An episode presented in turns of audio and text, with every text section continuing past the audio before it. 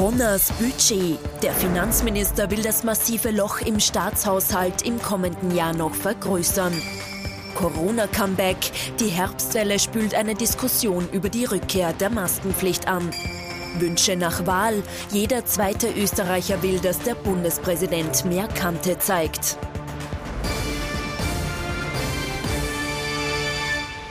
Ich freue mich, dass ich Sie heute Abend wieder begrüßen darf. Ich wünsche Ihnen einen angenehmen Sonntagabend. Recht herzlich willkommen zu unserem politischen Wochenrückblick. Mit dabei unser Politikexperte Thomas Hofer. Schönen guten Abend. Schönen guten Abend, Herr Knapp. Und unser Meinungsforscher und Rapidfan, auch in diesen Zeiten, Peter Heik. Ich freue mich, dass Sie so charakter Selbst, charakterstark sind. Selbstverständlich, man kann vom Glauben nicht abfallen. Hallo. So viel zum aktuellen Fußball. Kommen wir zur aktuellen Politik und da geht es gleich um unser aller Geld. Die Regierung hat in dieser Woche das Budget für das kommende Jahr vorgestellt. Es wirkt ein bisschen wie aus einer anderen Welt. Vor einem Jahr noch war Gernot Blümel Finanzminister, jetzt Magnus Brunner und der hat auch schon die Budgetrede zum Budget 2023 ganz anders angelegt als sein Vorgänger. Karl-Heinz Grasser. Vor über 20 Jahren war er Finanzminister. Das Nulldefizit war damals eines seiner Steckenpferde.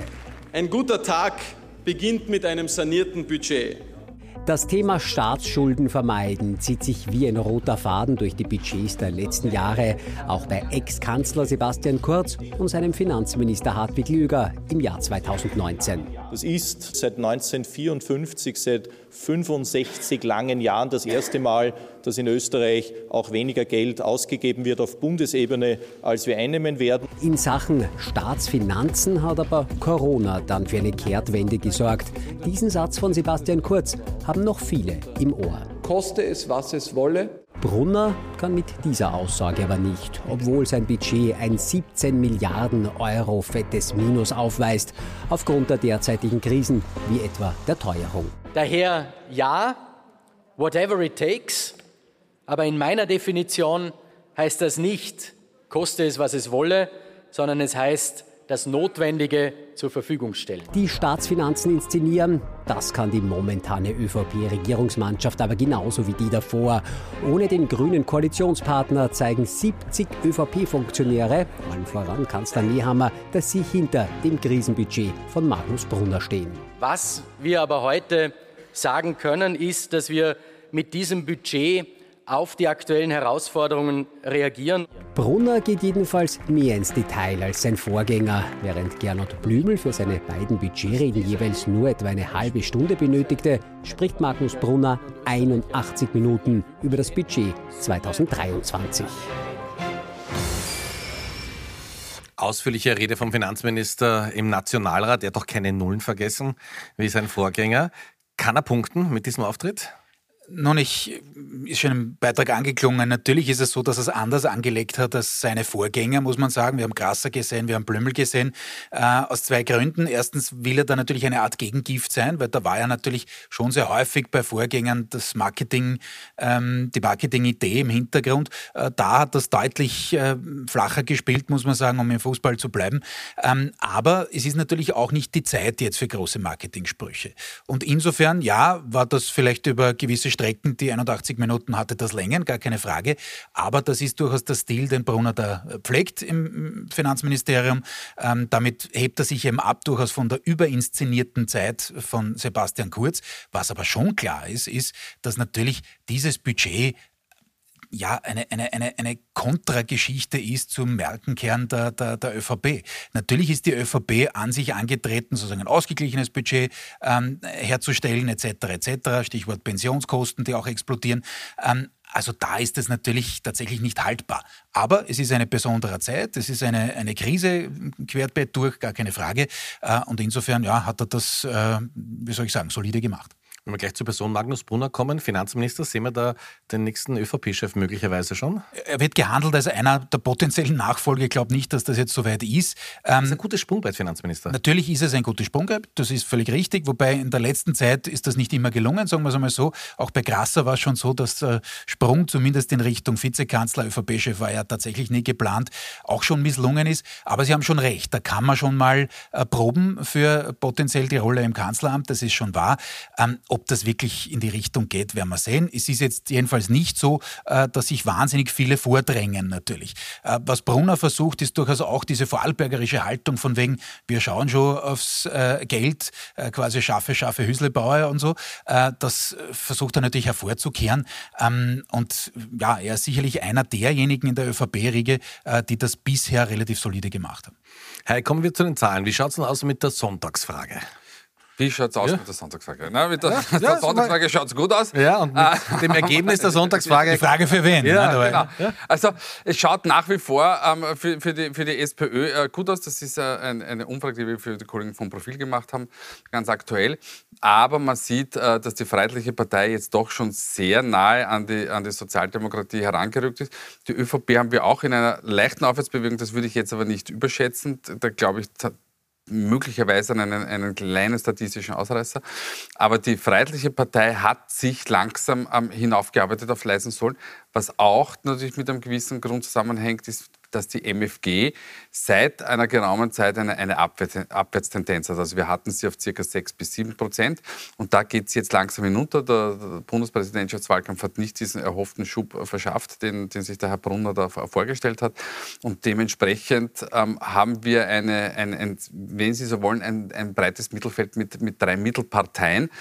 Und die Sozialdemokratie ist von der Position weit entfernt, die sie gern hätte, nämlich, dass sie deutlich stärkste Partei ist und sich dementsprechend bei Neuwahlen sich eine Koalition aussuchen kann. Also das ist derzeit absolut nicht ersichtlich. Wenn wir uns nochmal die Zahlen anschauen, die Regierung momentan die ÖVP auf 23, die Grünen auf 11 sind 34 Prozent. Das ist jetzt keine super stabile Mehrheit, nämlich gar Nein.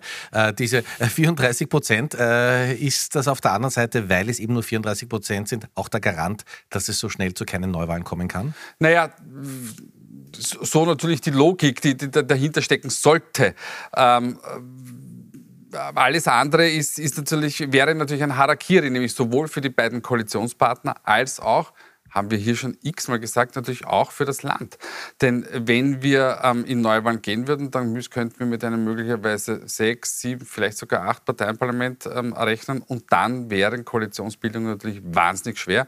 Also ich würde sagen, diese Regierung, egal wie man zu ihr steht, sollte tunlichst ähm, so, so weit kommen, zumindest wie sie es versuchen kann, oder ähm, bis zum Ende der Legislaturperiode arbeiten. Ich möchte noch eine Umfrage mit Ihnen gleich jetzt besprechen. Wie schaut es aus? Wie sehr ist die Politik am, am, am Ohr der Bevölkerung? Sie haben gefragt, um äh, welche Themen soll sich die Politik kümmern? Ja, also wir haben das schon zweimal abgetestet, jetzt in der Wiederholung. Ähm, da hat sich in den letzten Monaten eigentlich nicht rasend viel verändert. Es steht natürlich die Teuerung ähm, ähm, ganz, ganz oben und die, die, die, Energie steht auch ganz oben und natürlich dann in, im Zuge dessen natürlich auch der Ukraine-Konflikt.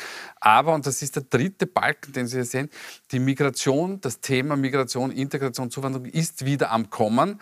Ähm, das hat natürlich einerseits schon mit den steigenden Zahlen auch zu tun, andererseits aber natürlich auch mit politischen Akteuren, die sehr, sehr stark schon darauf verweisen und, und, hinweisen. Und dann kommt natürlich auch noch hinzu, dass sich offensichtlich Bund und Länder hier nicht einig sind, ob, ob da zu, zur Verfügungstellung von Unterkünften und dass man jetzt beginnt, Zelte aufzubauen, was in Österreich, einem Land, das zwar zunehmend weniger Schnee hat, aber im Winter trotzdem ungemütlich ist, dass man hier Zelte aufstellt. Das ist natürlich, also, dass es da keine anderen Möglichkeiten gibt, äh, das, das kann ich mir eigentlich nicht vorstellen. Aber das alles zeigt natürlich auch, dass wir ein neues Thema, ein neues altes Thema bekommen und das jetzt in diese Krise hinein, also mein Tipp, das nächste halbe Jahr, Jahr wird nicht leichter werden. Die ÖVP versucht, dieses Thema Migration zu besetzen. Man hat das Gefühl, man versucht nochmal die Balkanroute zu schließen. Aber ist da nicht wieder die ganz große Gefahr, dass nur das wieder die FPÖ stärker macht? Ja, richtig. Wobei damals, als das das erste Mal der Fall war, Stichwort Schließung Balkanroute, war die ÖVP mit Sebastian Kurz, damals noch unverbraucht, unbeschädigt, image-technisch, natürlich ganz anders aufgestellt. Äh, es erinnert mich ein wenig an die Zeit äh, der alten rot-schwarzen Koalition unter Feimann äh, Mitterlehner damals noch, wo man natürlich eine noch dramatischere, noch heftigere Geschichte an den Grenzen hatte und das auch stärker noch dominiert hat als heute. Ich bin ganz beim Kollegen, das kommt wieder das Thema. Es kann auch ein wirklich dominiertes dominierendes Werden natürlich, wo man diesen Kontrollverlust, den man jetzt auch bei anderen Themen hat, äh, noch einmal erlebt und das zu einem Verstärker wird. Das Problem der ÖVP ist, sie ist eben nicht in dieser Position von damals, konkret der Wahl 2017, ähm, dass sie da jetzt davon profitieren könnte. Damals hat man der FPÖ das Thema weggenommen. Kurz hat das sozial verträglicher, aber von der Botschaft her sehr ähnlich formuliert wie die Freiheitlichen. Jetzt versucht man das wieder, aber man ist jetzt natürlich deutlicher angeschlagen, hat nicht mehr dieses Macher-Image und insofern bin ich gespannt, wie sich die Umfragezahlen der ÖVP jetzt konkret auch entwickeln beim Kollegen Hayek und anderen. Ähm, aber ich äh, glaube, äh, aus Sicht der ÖVP ist es zu befürchten quasi, ähm, dass sich das äh, nicht auf dieselbe Art niederschlägt wie dann 2015 folgende äh, für die ÖVP. Wobei 2015 die Freiheitlichen dann tatsächlich auch auf Platz 1 gegangen sind. Das dürfen wir nicht vergessen. Also eine ähnliche Entwicklung ist auch nicht ausgeschlossen. Für wen es ein Problem werden kann, ist die Sozialdemokratie. Die aktuelle Führung jedenfalls der Sozialdemokratie, anders als der burgenländische Landeshauptmann vielleicht, hat da nicht wirklich eine Glaubwürdigkeit. Also wenn dieses Thema stärker wird, kann das durchaus auch der Sozialdemokratie wehtun. Ganz kurze Nachfrage noch, weil wir darüber natürlich auch reden müssen. Sebastian Kurz hat ein Buch präsentiert. Grätscht er da momentan in die aktuelle Politik rein? Macht er sich auch mit dem Thema Migration? Das hat ja schon äh, mal funktioniert. Zeigt er da noch einmal auf oder ist die Zeit ja, momentan einmal vorbei? schon, aber äh, ja, er grätscht schon rein, ist schon richtig, aber nicht so wirklich, denn was ist vom Buch übrig geblieben, außer dass man die eigene Zeit ein bisschen aufarbeitet, nicht? Also die großen Heuler waren da jetzt nicht drinnen, aber Gut, ja, es ist äh, dieses Kapitel, das kann man schon ein bisschen ausschlachten, ist schon klar. Aber jetzt mal vorerst ist das äh, beendet. Da gibt es jetzt keine Rückkehr. Wenn, dann muss er ein paar Jahre warten, wird man sehen, was sich da tut. Die Themenlandschaft ist gerade nicht einfach für keine Partei. Und irgendwann wieder zurückzukehren, mag vielleicht möglich sein. Vor der Klärung der ganzen juristisch offenen Fragen ist das aus meiner Sicht äh, kaum bis eigentlich gar nicht möglich, weil wer soll ihn, wenn er selbst, wenn er zurückkäme und selbst wenn die ÖVP dann wieder Erster wäre, was sehr stark zu bezweifeln ist, wer würde ihn dann zum Kanzler machen. Also es fehlt einfach der Koalitionspartner ganz aktuell. So viel zu Sebastian Kurz und zur ÖVP. Die Themensituation ist momentan nicht einfach. Und damit sind wir schon beim nächsten Thema, das uns natürlich auch in diesem Herbst und in diesem Winter wieder einholt. Es geht um Corona und es geht um die Signale der Regierung. Wie ist das jetzt mit der Maskenpflicht? Irgendwie hat man das Gefühl, die wissen selber nicht ganz genau. Maske rauf oder Maske runter. Selbst Grünen-Chef Werner Kogler ist bei der Bundespräsidentenwahlparty am vergangenen Sonntag zwiegespalten, was den Mund-Nasenschutz angeht. Pflicht ist die FFP2-Maske derzeit nur an wenigen Orten. Das wird sich früher oder später wieder ändern, betont die grüne Clubobfrau, kurz nachdem der Sieg von Alexander van der Bellen feststeht. Das, was als letzte Maßnahme zurückgenommen wurde, das wird auch wieder die erste Maßnahme, die eingesetzt werden wird. Der Koalitionspartner ÖVP hält davon offenbar wenig. Einig scheint man sich gerade nur darüber, dass man sich noch nicht einig ist. Das werden wir diskutieren. Man muss lernen, mit der Pandemie umzugehen. Omikron ist anders als Delta. Nach dem ganzen Hin und Her ruft der grüne Gesundheitsminister Johannes Rauch die Medien am Mittwochabend spontan zu sich. Klarheit gibt es aber auch dort keine. Wir haben aktuell eine Situation, wo wir bei den Zahlen uns eher seitwärts bewegen. Äh, die Indikatoren alle darauf hindeuten, dass äh, bereits eine leichte Entspannung eintritt. Also insofern äh, ist es einfach noch offen, wie wir dann entscheiden werden. Beim Maskenaus in den meisten Innenräumen vor fünf Monaten klang die Rückkehr im Herbst noch deutlich weniger offen. Die Maske wird wiederkommen. Also man soll sich bitte nicht der Illusion hingeben, das ist eine dauerhafte Abschaffung der Maskenpflicht, das geht sich nicht aus haben den Gesundheitsminister gesehen und ich weiß nicht, wie oft wir das hier besprochen haben. Also Kommunikation, gerade in schwierigen Situationen, sollte halt relativ eindeutig sein und es gelingt anscheinend wieder, das Chaos zu befeuern. So ist es. Es gelingt wieder nicht, die Einheitlichkeit ja. der Kommunikation. Wiewohl, etwas hat sich schon geändert, äh, auch im Innenverhältnis in der Koalition. Diesmal war es offensichtlich so, dass der Gesundheitsminister selber etwas auf der Bremse gestanden ist und äh, ministeriumsintern möglicherweise so ein Konflikt Reich gegen Rauch. Also das ist die äh, Chief Medical Officer und der Gesundheitsminister gab zum Thema Wiedereinführung der Masken, denn äh, die GECKO-Kommission, die wollte ja in die Richtung gehen, aber bislang hat man sich gesagt, na, diesen Köch äh, tun wir uns nicht auch noch an. Äh, wir haben eh schon, haben schon schwer genug quasi am Wählermarkt und am Meinungsmarkt. Jetzt machen wir nicht die alte Geschichte wieder auf. Denn eines ist vollkommen klar, natürlich gibt es da massive Widerstände, würden jetzt viele Leute einfach nicht mehr mitmachen. Sieht man ja auch in Wien, selbst in Wien, auch wenn sich der Wiener Bürgermeister äh, noch immer anders positioniert und gegen die Regierungslinie positioniert. Äh, wenn man da unterwegs ist in den Öffis. Also ja, gibt schon noch bei vielen eine gewisse Compliance, aber bei manchen dann gar nicht mehr und es wird auch nicht wirklich kontrolliert, also zumindest nicht merkbar. Ähm, und insofern, glaube ich, versucht da die Regierung das zu machen und die ÖVP hat das schon immer gemacht, ähm, sozusagen der Mehrheitsmeinung zu entsprechen und nichts zu tun, was der potenzielle eigene Zielgruppen irgendwie vor den Kopf stoßen könnte. Natürlich kann das äh, zäher werden. Ich glaube nur, dass es andere Themen gibt. Stichwort wer muss dann auf Energie verzichten im Winter? Da gibt es dann wieder natürlich den Fetz der Zielgruppen, nicht? Äh, da heißt es dann wieder Heizschwammerl gegen die Liftbetreiber, nicht? Ähm, und das ist irgendwie etwas, was, was, was schon kommen wird, glaube ich, und was schon droht in diesem Winter. Aber äh, beim Thema Corona hofft man halt von Seiten der Regierung, dass man schon irgendwie drüber kommt und dass die Situation äh, in den Krankenhäusern halt nicht äh, aus dem Ruder läuft. Ich möchte ganz kurz bei den Masken bleiben, Herr Eick.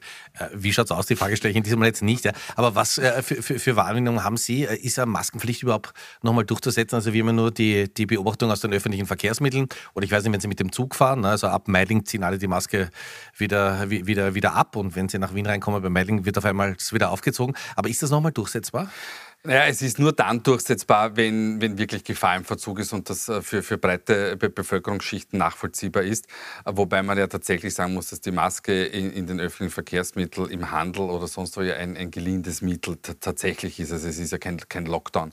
Ähm, wir unterteilen die Bevölkerung in, in drei Teile, die aber sehr ungleich sind. Also wir haben circa ein, äh, ein Viertel an beiden Enden, nämlich ein Viertel, die, die absolut gegen die Maske sind und ein Viertel, die absolut auch dafür sind. Das darf man nicht vergessen vergessen, diese Menschen gibt es natürlich auch. Und dann haben sie mehr oder weniger 50 Prozent in der Mitte, die so hin und her wackeln und sagen, naja, wenn es sein muss, dann, dann machen wir es halt schon wieder. Aber diese, diese Mitte, diese Miete braucht schon ein wirklich sehr, sehr gutes Argument. Die, diese, diese Miete ist auch zugänglich, aber es muss einfach passen. Und das ist das Interessante von der Kommunikation, was auch der Kollege Hofer angesprochen hat. Jetzt geht die GECKO-Kommission und alle namhaften Experten in die, in die, Richtung, es ist unerlässlich, dass man die Maske nimmt. Und gleichzeitig geht der Gesundheitsminister heraus und sagt nämlich mit dem Argument, wir sind jetzt eh schon am Höhepunkt, es ist quasi schon wieder vorbei. Und wenn Sie mit Experten reden, sagen, na, das stimmt eigentlich nicht. Und das ist natürlich dann interessant und das ist, sorgt daraus natürlich für komplette Verwirrung. Also derzeit bringen Sie das sicher nicht durch. Meine Abschlussfrage zu dem Thema. Ähm, kann das die Politik nicht lernen? Also man hat das Gefühl, das ist zum dritten Mal jetzt, könnte man doch langsam und vor allem, wenn man sich auch den Wiener Weg anschaut, ja, also wenn man da klar kommuniziert, konnte es schon funktionieren in der Vergangenheit. Ja, ne? aber noch einmal, Entschuldigung, ja? wenn es wieder eine ähnliche Antwort wird, aber wenn Sie sich anschauen, wie das bei der Kanzlerpartei ist, äh, in den Bundesländern, vergessen Sie die Bundesländer nicht. Es sind acht von neun Landeshauptleuten, ganz klar gegen diese Einführung. Das heißt, man hätte auch noch, und das ist jetzt keine Rechtfertigung von meiner Seite, sondern ich versuche es einfach nur durchzuanalysieren, hätten Sie als ÖVP-Bundeskanzler, der ohnehin schon angezählt ist, auch in der eigenen Partei, sozusagen noch eine zusätzliche parteiinterne Front. Das kriegen Sie auch in Wahlkampfzeiten, Stichwort Niederösterreich, Salzburg, Kärnten, äh, ist zwar ein anderer Landeshauptmann, aber egal, ähm, einfach nicht durch. Und das wollen Sie sich in der Phase auch nicht antun. Außer, siehe Heik, äh, es kommt zu einer derartigen Aggravierung in den, in den Krankenhäusern, dass man nicht mehr anders kann. Gut, vielen Dank, dass Sie es aufgeklärt haben, warum das so schwierig ist mit den Masken hier bei uns in Österreich. Wir kommen zum nächsten Thema. Heute vor einer Woche ja die Bundespräsidentschaftswahl. Es hat keine Stichwahl gegeben. Alexander van der Bellen wurde wiedergewählt. Und jetzt wird die ganz, ganz große Frage sein, was erwarten sich die Menschen von der zweiten Amtszeit von Alexander van der Bellen? Ich gelobe, mit diesen Worten wird Alexander van der Bellen am 26. Jänner 2017 zum österreichischen Bundespräsidenten. Vergangenen Sonntag schicken ihn die WählerInnen dann mit 56,7 Prozent der Stimmen in die Verlängerung. Vielen, vielen Dank. Das war alles nicht selbstverständlich, aber wir haben es geschafft. Der haushohe Favorit konnte auf UnterstützerInnen aus allen Parlamentsparteien zählen, außer der FPÖ. Doch kaum ist die Wahl geschlagen, wird auch von Gleichgesinnten Kritik an Van der Bellen laut in Form von Ex-Grünen-Chefin Eva Klawischnik. Ich habe auch bei manchen Dingen mir mehr Aktivität gewünscht und ich wünsche mir auch einen aktiveren Präsidenten, sage ich auch ganz offen. Ähm, ich wünsche ihn mir auch in irgendeiner Form als unter Anführungszeichen auch ein bisschen Geburtshelfer auch für die Koalition, um gewisse große Zukunftsfragen auch, auch weiterzubringen. Ja, ob das, er hat es bei einem Thema gemacht, das war Klimaschutz. Also da hat er sich schon deutlich positioniert, aber bei allen anderen Themen hat er sich ziemlich ausgehalten. Zumindest hinter den Kulissen bringt sich Van der Bellen gleich zwei Tage nach der Wahl ein und lädt Bundeskanzler Karl Nehammer zu einem Gedankenaustausch in die Hofburg. Am Mittwoch verfolgt er dann still die Budgetrede im Nationalrat. Ob Van der Bellen das öffentliche Schweigen in seiner zweiten Amtszeit beibehält, wird sich voraussichtlich ab dem 26. Jänner 2023 zeigen. Da soll er erneut zum Bundespräsidenten angelobt werden genau sechs Jahre nach seinem Amtsantritt. Die Ex-Grünen-Chefin Eva Glawischnik wünscht sich also einen Bundespräsidenten, der sich ein bisschen mehr in die Tagespolitik einmischt. Ist sie damit mit der Mehrheit der Österreicherinnen äh, gleich? Wünschen Sie sich das auch? Ja, ja es gibt eine, eine, eine, eine Mehrheit oder es gibt einen größeren Teil, der dafür zu haben ist. Aber. Aber. Ja. Genau. Also wir werden das, wir sehen das jetzt da gleich im Insert. Ähm, also wir haben 50 Prozent, die sagen mehr einbringen. Ähm, wer sind diese 50 Prozent, die sagen mehr einbringen? Das sind jene, die aus dem freiheitlichen Lager kommen, die, die grundsätzlich mal Van der Bellen nicht gewählt haben und dann noch vereinzelt aus den einzelnen Gruppierungen noch heraus. Wer dagegen ist, mehr oder weniger, sind eigentlich die, die, die Grünwählerinnen oder auch anders gesagt alle, die die Van der Bellen gewählt haben, in größeren Teilen, nämlich 39 Prozent, die sagen gleich viel wie bisher. Also für die ist das in Ordnung. Jetzt gibt es einen Treppenwitz in der Geschichte, weil es gab wahrscheinlich keinen Bundespräsidenten, der sich so viel eingebracht hat wie Alexander Van der Bellen. Das weiß ich schon, das war natürlich der Verfassung geschuldet, das war den, den Regierungsumbildungen geschuldet.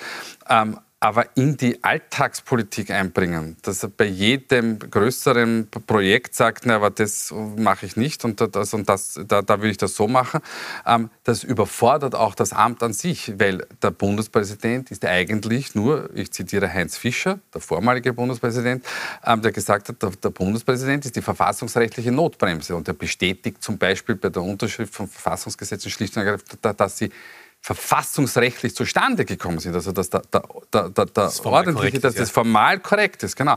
Und ich, also ich warne davor, dass man dann einen Bundespräsidenten hat, der, der, der sich dann einbringt in die 23. ASVG-Novelle etc. Also ich wäre da sehr, sehr vorsichtig. Und ich glaube, ähm, aufgrund dessen, wie die Bevölkerung gepolt ist, wollen das immer nur jene, die nicht die Unterstützer des aktuellen Bundespräsidenten sind oder nicht die Unterstützer der aktuellen Regierung sind. Also ich, ich, bin da sehr, sehr vorsichtig, was das betrifft. Könnte es sein, Herr Ufer, dass äh, das aber das Gefühl von vielen Menschen ist, dass man glaubt, die Regierung meandert da bei vielen Themen herum. Wir haben gerade über die Maskenpflicht und man hätte ganz gern irgendeinen Klassenvorstand, der im Fall der Fälle schaut, ob das alles ja, eh gemacht wird, die Hausübung. Ja? Genau so ist es. Jetzt ist das vielleicht vornehmlich im, im nicht-Van der Bellen-Lager der Fall.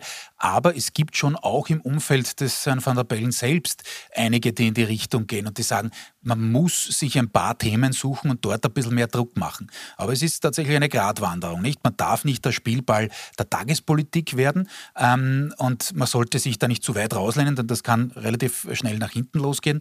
Ähm, ich bin ein bisschen anderer Meinung. Ich glaube, er wurde sozusagen in die Situation gebracht, dass er sich einmischen musste, weil er dann ordnend eingre eingreifen musste. Äh, aber thematisch, äh, Stichwort Energiepolitik, Stichwort Teuerungspolitik, Stichwort äh, Gesundheitspolitik, was auch immer, da gibt es schon Leute und wesentliche Berater in seinem Umfeld, die sagen, schauen wir, dass wir bisschen mehr Druck machen, aber das muss natürlich dosiert passieren. Schauen wir, ob's wirklich, äh, ob er wirklich in die Richtung geht. Ich glaube, grundsätzlich wird er seine Rolle weiterhin sehr ähnlich äh, interpretieren. Wo man nur gesehen hat, dass es durchaus ein bisschen quietscht, ist schon die Geschichte äh, Vlasny jetzt, was der abgeholt hat. Jetzt sind wir heute nicht dazu gekommen, dessen Chancen tatsächlich in Richtung potenziell nächster äh, Nationalratswahl zu analysieren. Kommen wir vielleicht noch dazu irgendwann. Aber es ist schon klar, dass dieses Antreten speziell, und das war ein anderes Segment als die vier, die eher im rechten Teich gefischt haben, ähm, dass das schon angedeutet hat, dass es da durchaus auch links ein paar gibt, die sich eben deutlich mehr äh, an Aktivität gewünscht hätten. Auch wenn das teilweise unfair ist, weil es ist schon richtig, die Rolle des Bundespräsidenten ist definitiv eine andere, aber geschuldet den Umstand, dem Umstand, dass die Regierung äh, sozusagen sehr, sehr stark in Schlingern gekommen ist, dass da einfach äh, die Negativität und die Defensive äh, dominiert, äh, war klar, dass sich da seine Rolle etwas äh, noch aufbaut. Aber ich glaube, ich kann einen guten Gewissens versprechen, über Dominik Vlasny werden wir hier noch oft reden am Sonntag. Kommen wir zum Ende der Sendung zu den Top und Flops. Wer ist in dieser Woche besonders positiv aufgefallen und wer hätte es durchaus besser machen können? Wir haben Thomas Hofer und Peter Eick, wir haben die beiden Herren getrennt voneinander befragt. Und ähm, Herr Hofer, Sie beginnen wie immer ja. und die letzten 30 Sekunden sind dafür den Herrn ja. Eick. Ja. Äh, Top der Woche, äh, Answeter Doskozil. Äh, erstens wünsche ich ihm alles Gute für seine bevollständigte OP. Lassen. Richtig. Äh, das war nicht der Grund jetzt, sondern der Grund war, dass er einer derjenigen, wie oft muss man sagen, äh, den analytischen Finger wirklich auf die Wunde gelegt hat, der SPÖ. Stichwort Vlasny. Äh, er hat durchaus, also Vlasny jetzt nicht nur der SPÖ was weggenommen, natürlich nicht, aber man hat sich das schön geredet wieder mal in der, in der Sozialdemokratie und gesagt, nein, für uns überhaupt kein Thema. Und er ist dagegen gegangen hat, nein, es ist sehr wohl ein Thema. Und ich glaube, er hat recht. Deswegen Top der Woche. Ähm, Flop der Woche MFG und Michael Brunner, nicht Magnus Brunner, den haben wir heute auch schon gehabt. Ähm, warum? Die Umfragedaten nicht nur vom Kollegen Hayek, sondern auch die Wahlergebnisse haben das gezeigt, nämlich schon in Tirol und jetzt wieder bei der Bundespräsidentschaftswahl. Das ist oder die MFG ist am besten Weg, eine Art Pop-up-Partei zu sein, wie das Team Stronach und ein paar andere davor, also kaum entstanden, schon wieder weg vom Fenster, weil sie einfach den Übergang nicht geschafft haben, von der Ein-Themen-Partei zu anderen Themen äh, das zu überführen. Herr Heik, 20 Sekunden. Na, schauen Sie. ähm, Flop der Woche Greta Thunberg ähm, für ihren Pragmatismus. Top der Woche. Äh, Top der Woche, ja. genau. Ähm, weil sie äh, in einer deutschen Talksendung bei der Frau Merschberger ähm, gesagt hat, naja, ähm, bevor wir uns die Kohlekraftwerke zuwenden, sollten vielleicht die Atomkraftwerke doch weiterlaufen das finde ich eine erstaunliche Haltung, ähm, nämlich im Sinn von auch, wie man politisch auch pragmatisch auch in diesem jungen Alter schon denken kann, was ich nicht als Abschleifen verstehen, verstanden haben möchte. Flop der Woche die österreichischen Medien, denn ähm, wenn ich über das Buch von Sebastian Kurz berichte ähm, dann, äh, und zu, zu, der Ansicht komme, das ist ein Jo-E-Buch, äh, dann kann man sich auch mal den Luxus leisten, auch überhaupt nicht darüber zu berichten. Ähm, und nur weil es ein Quotenbringer ist, dann das hineinzuheben, ich finde, da könnte man mehr Selbstverständnis an den Tag legen. Meine Herren, herzlichen Dank. Ich darf mich bei Ihnen fürs Zuschauen bedanken. Ich freue mich, wenn Sie nächsten Sonntag wieder mit dabei sind. Freuen uns auch, wenn Sie in den Podcast unserer Sendung reinhören. Schönen Sonntagabend noch. Auf Wiedersehen. Kommen Sie gut durch die Woche.